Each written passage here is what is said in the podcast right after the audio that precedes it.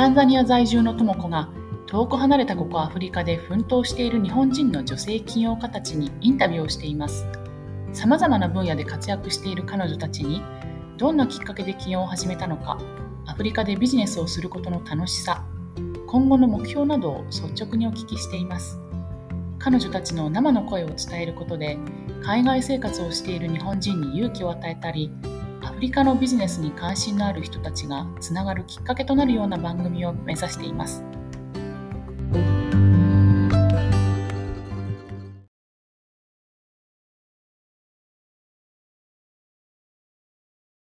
はい、今日は、えー、タンザニアでスモールビジネスオーナーの支援の、えー、ための携帯アプリを開発している山口あゆさんに来ていただきました。今日はよろしくお願いします。よろしくお願いします。では早速なんです。では早速なんですけど、山口さん、えっと、今、タンザニアで、えー、どういうあのビジネスをされているのか教えてもらえますか？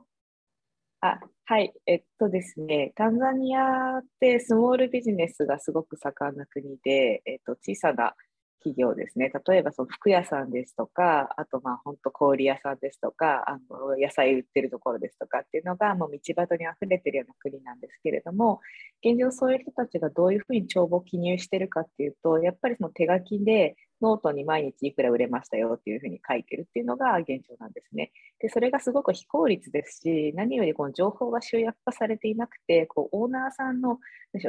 資産にならないなっていうのがこうもどかしいなっていうふうに感じている中で、まあ、それをあの管理できるような経営管理のアプリケーションっていうのをエンジニアと一緒に開発しているというような状況です。うん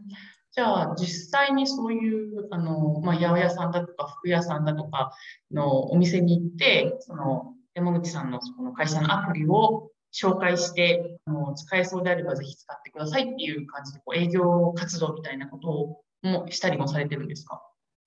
そうですね。あの、一人専任の営業マンがいるので、その子が毎日回って、あの、既存のお客さんになんかこう、チャレンジとかないですか？ちゃんと使えてますか？って聞きに行ったりですとか、新規のお客さんも一緒に回ったりして、こういうアプリもやってるんですけど、どうですか？ってお話ししたりっていうのをしてます。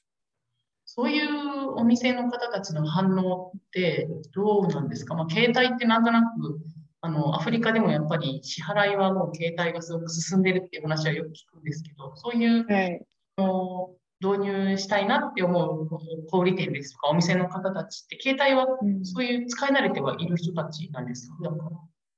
そうですね。あの、お店に行くと、大体会えるのがショップキーパーさんなんですよね。オーナーさんじゃなくて。なので、まあ、ショップキーパーさんにまずいいなって思ってもらって、オーナーさんに紹介してもらうっていうルートが一つと、あとまあ直接あのたまたま会えたりだとか、あとオーナー、すでにお客さんのオーナーさんから紹介してもらって、そういう形でオーナーさんにやって導入してもらったりっていうような2パターンがあるんですけど、キーパーさんは正直、あの、なんでしょう、まあ、口ではいいねって言うんですけど、考えとくよみたいな感じが多いです。ただ、オーナーさんの方が結構食いついてくれて、というのもやっぱりこうキーパーさんがこう変な話、不正とか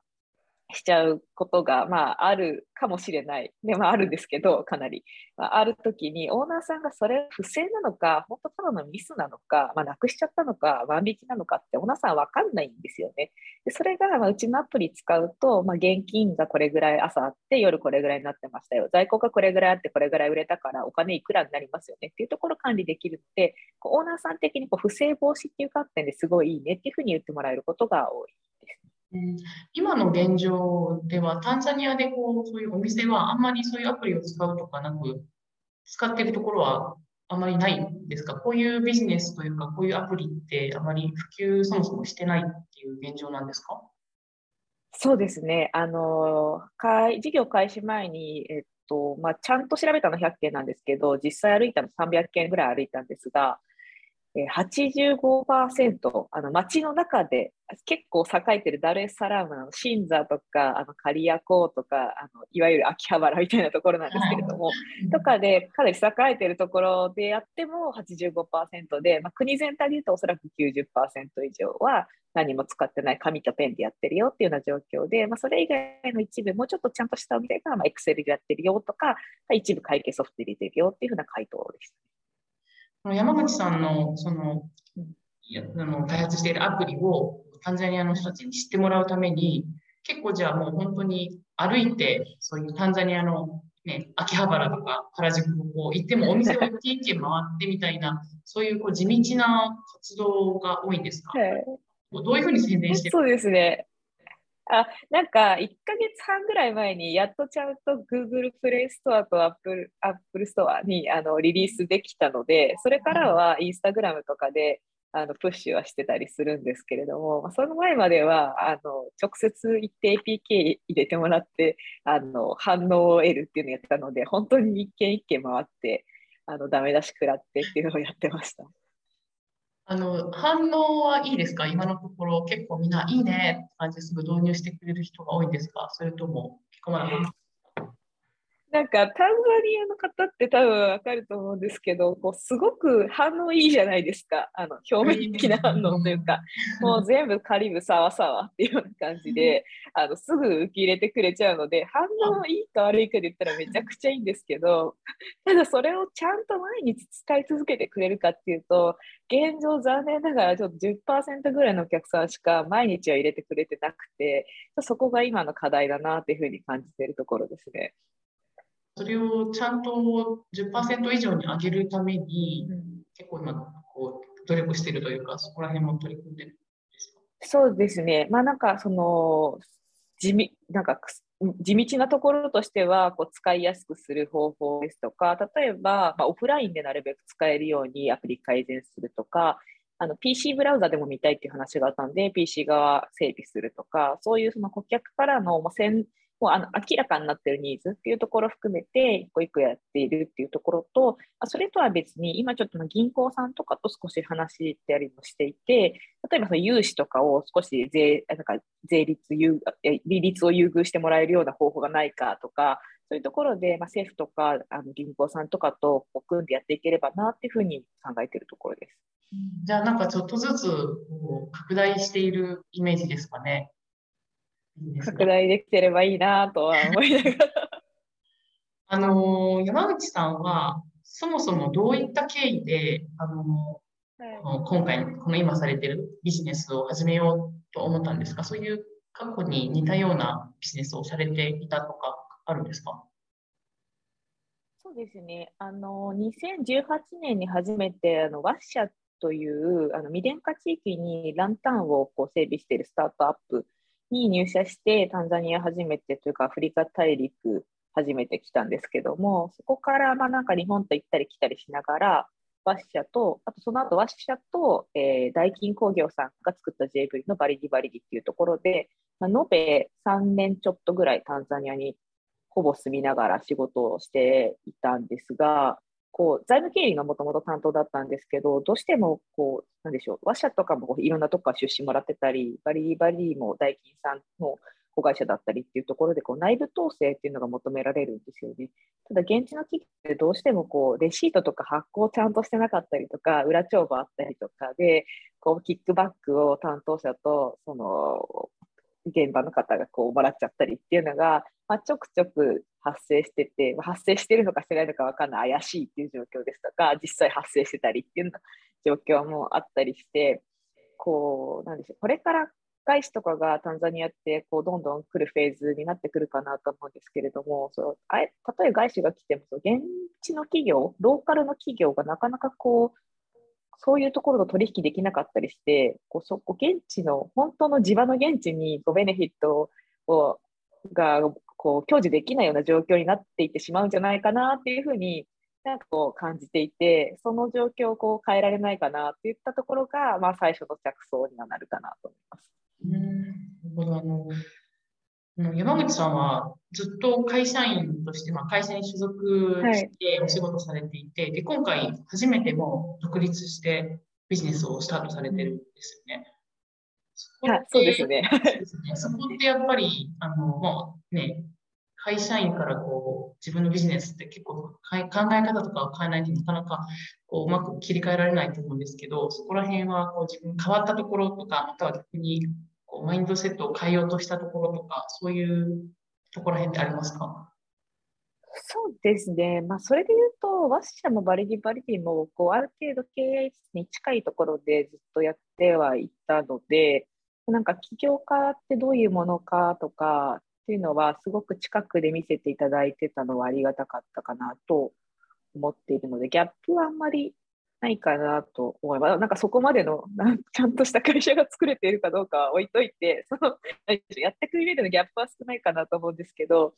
なんかこう、そうですね。自分がこうビジョンを描いたりしなきゃいけないというか、こうみんなを引っ張っていかなきゃっていうのは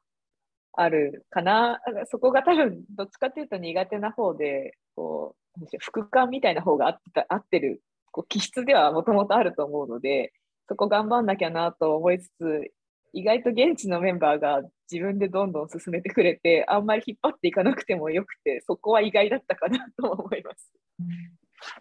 タンザニア人のそのスタッフの人たちに恵まれているというか、すごく優秀な人たちと一緒に、はい、そうですね。かなり優秀なスタッフ。あの、専業で入ってくれてるのは営業の子1人だけで、あと3人は、えっと、デベロッパーとデザイナーと、あとまあ仕様的なポジションでちょっと手伝ってもらってるんですが、そこはあの副業で入ってもらってるので、100%じゃないんですけど、いつそんな時間捻出したのっていうくらい仕事が早くて、どんどん提案してくれて、なんかごめんねって時々思います。ありがとうって。勤勉なんですね。だからあの、タンザニア人ね、山口さんって本当に今までずっとタンザニア人の人たちと、大勢のタンザニア人の人たちと一緒にお仕事されてきたと思うんですけど、あの、はい、タンザニア人の人って国民性とかどういう感じなんですか？そうですね。なんでしょう、今関わってる子たちが全員優秀すぎて、タンザニア人めちゃくちゃ優秀って今マインドなんですけど、やっぱりこう日本人ももちろん一緒ですけど、いろいろいるとは思うんですが、まあなんかどっちかっていうとやっぱりこうポレポレ気質というか、このんびり気質は根底にはみんなあるのかなとは思いますね。これこれただその中で聞くんですけど、うん。はい、どうい。うなんですか、はい、なんかこうなんでしょう。ガツガツしてないというかうん。こうのんびりやれそうですね。そのうちのメンバーも自分で起業したいって思っていて手伝ってくれてるメンバーがいたりするんですけどそういう子のなんでしょうね。こう他の国とかで会う、こう起業したいって子ってもすごい、こうなんか、お金をこう儲けてこういうふうになって、みたいな、そういう強い、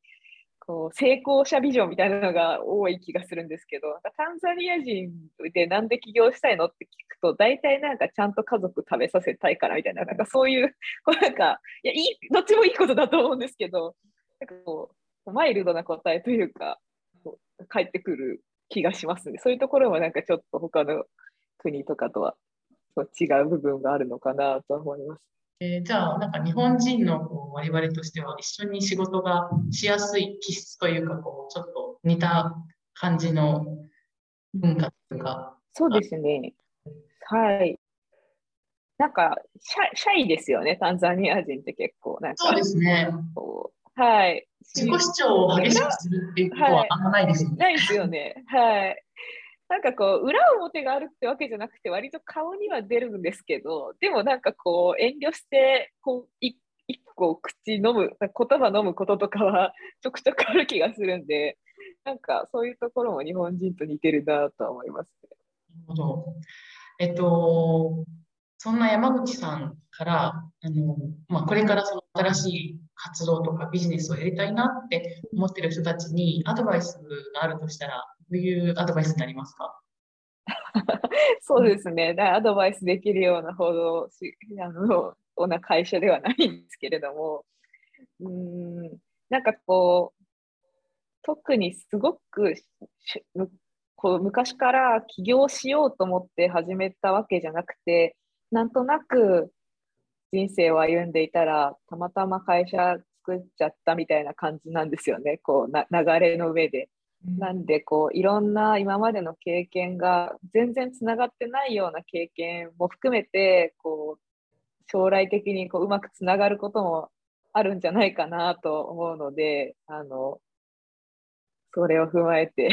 頑張っていただければなと思います。こそポリポレ、ポリポレ的な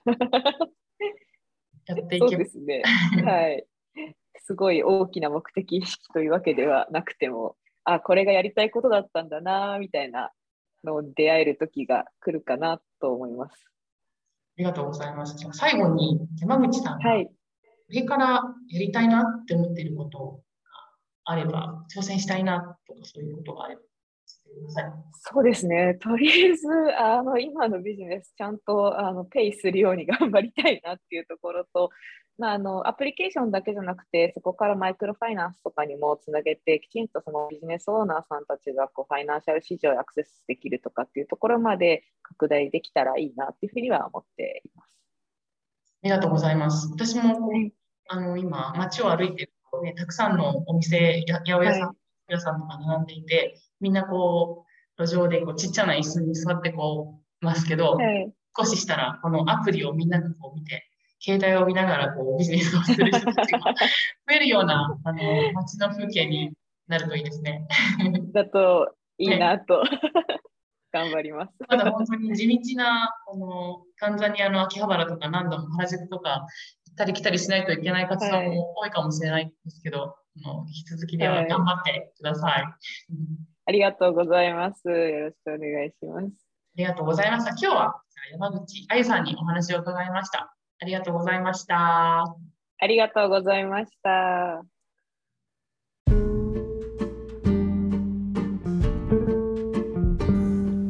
今回も番組をお聞きいただきありがとうございました。インタビューをさせていただいた方の詳細は、ショーノートにありますので、ぜひご覧ください。また、皆さんの周りでアフリカでの生活やビジネスに興味のある方がいましたら、是非こちらの番組を紹介していただけると嬉しいです。それではまた。 Asante